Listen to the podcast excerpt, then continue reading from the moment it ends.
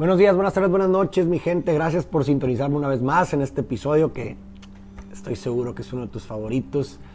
El podcast sin título. Gracias por acompañarme nuevamente y darme tu recurso más importante y no renovable que es tu tiempo. Espero que hayas disfrutado los episodios anteriores. Gracias por dejarme tus comentarios. Gracias por compartir.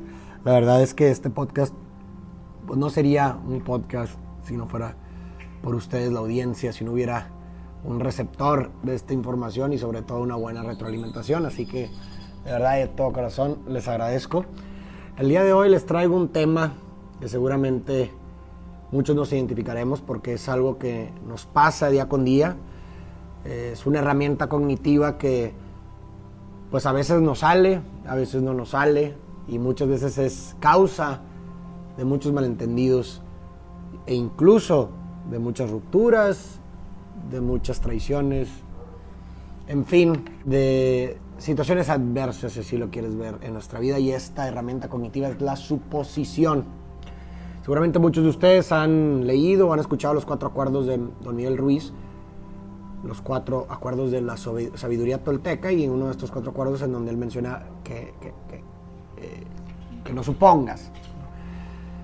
Y como es un tema que ha estado recurrente y he escuchado mucho, pues bueno, vamos a hablar un poquito sobre esto, vamos a descomponer un poquito la suposición, es buena, es mala, para qué sirve, por qué la hacemos, por qué la utilizamos.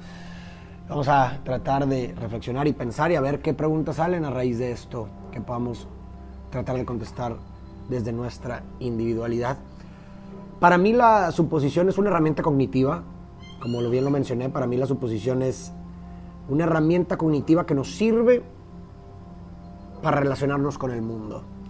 A través de la suposición nosotros inferimos o tratamos de descifrar conductas del otro, sentimientos del otro o de nuestro alrededor, del exterior en sí, para tratar de diseñar una posible conducta propia que mejor nos convenga para, bueno, desde un punto de vista evolutivo, si lo quieres ver, para nuestra supervivencia.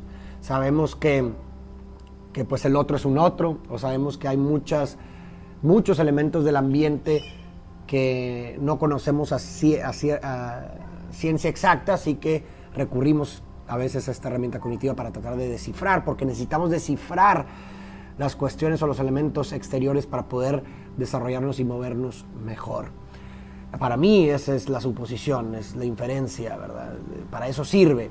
El problema es que hay muchas veces en las que esta inferencia o esta suposición pues está lejos de la realidad no, coincide con la realidad. El problema en ese sentido para mí de la suposición no está en suponer o en, inferir, sino más bien en tomar la suposición como algo necesariamente verdadero, como algo incontrastable con la realidad, como una verdad, si así lo quieres ver. Eh, ese, ahí radica el problema de la suposición para mí. O sea, creo que como hemos definido hace un momento la suposición como una herramienta cognitiva para saber cómo responder o diseñar una conducta conveniente hacia un estímulo exterior o hacia otra persona o lo que tú quieras.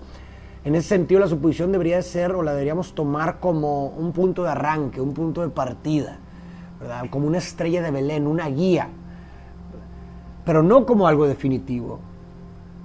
Creo que la mejor forma de poner a prueba una suposición es en el momento en el que se contrasta con la realidad y por eso don Miguel Ruiz sugiere desde su sabiduría tolteca eh, la idea de que en caso de, duda pues hay que preguntar, no suponer, en caso de, de, una sospecha hay que aclarar y no suponer, ¿no? Porque me parece que muchas veces en muchas relaciones que tenemos o situaciones, si así lo quieres ver, suponemos o inferimos algo y lo asumimos como verdad y no hacemos nada al respecto por consecuencia.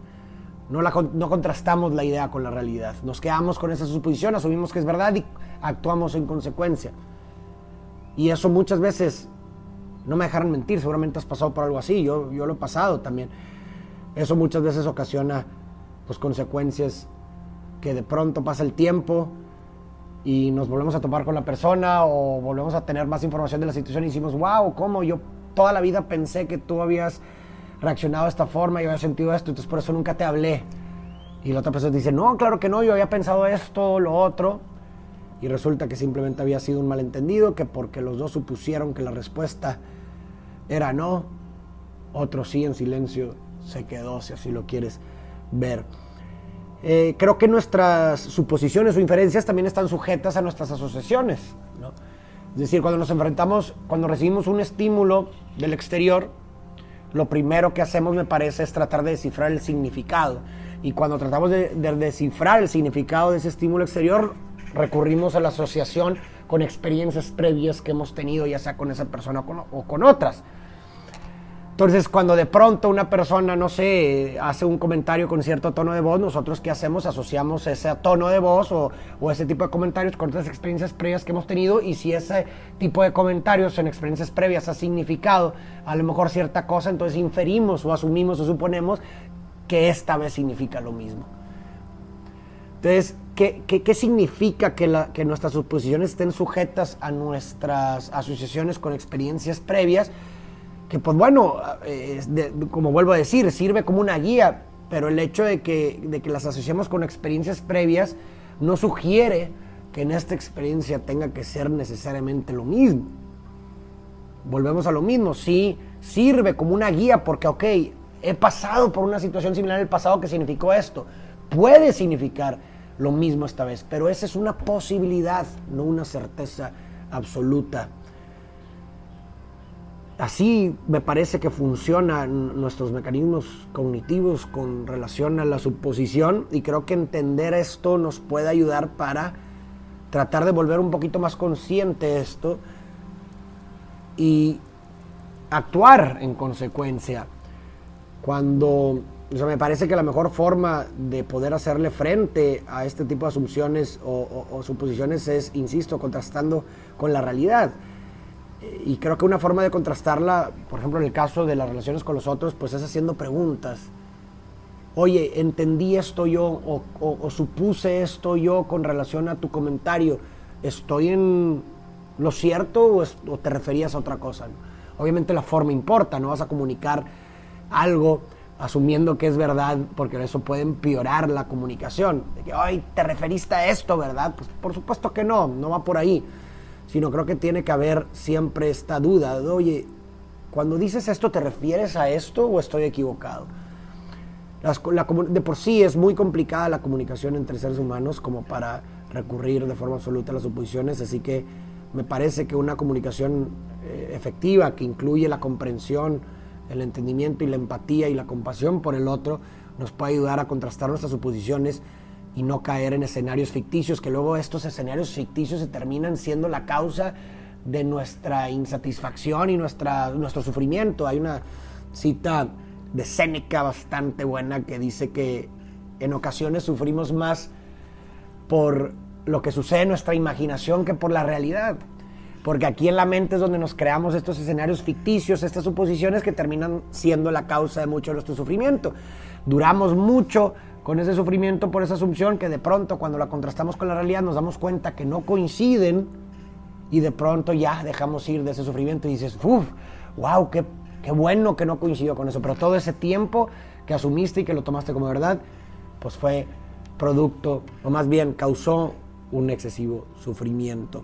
Sufrimos más a causa de nuestra imaginación que por la realidad. Entonces cuando nos encontremos, insisto, imaginando estos escenarios ficticios que nos causan eh, estrés excesivo, estrés patológico, ansiedad patológica. Recurramos, si se puede, ¿verdad? A medida de lo posible, a tratar de aclarar el asunto con la otra persona, o incluso en una situación que no, que no involucre a otra persona, pues tratar de investigar, de adquirir la mayor información posible que se puede para contrastar la, la representación, la percepción con otra información que pudiera mover esa percepción que se tiene. Así que nos quedamos con esa conclusión de don Miguel Ruiz. En caso de duda, pregunta, no supongas, o más bien supón, pero luego contrasta la realidad, porque insisto, la suposición es inherente, es una herramienta cognitiva, está incrustada dentro de nuestro ser. Suponemos para poder elaborar posibles conductas que nos favorezcan nuestra supervivencia. Entonces, está bien, supón, pero no te quedes con esa idea, no te quedes con esa percepción, contrástala a la medida de lo posible con la realidad. Espero que esta mini reflexión te haya gustado, espero sobre todo que te haya servido. Cuéntame qué es lo que piensas tú acerca de la suposición, ¿te hizo sentido lo que acabo de decir? ¿Te resuena? ¿Crees que te puede ayudar? ¿Qué herramientas a lo mejor a ti te han servido para hacer frente a la suposición? ¿Qué propones tú? Me gustaría escucharte, que se arme un diálogo porque creo que así nos enriquecemos todos. Te mando un fuerte abrazo y nos vemos a la próxima.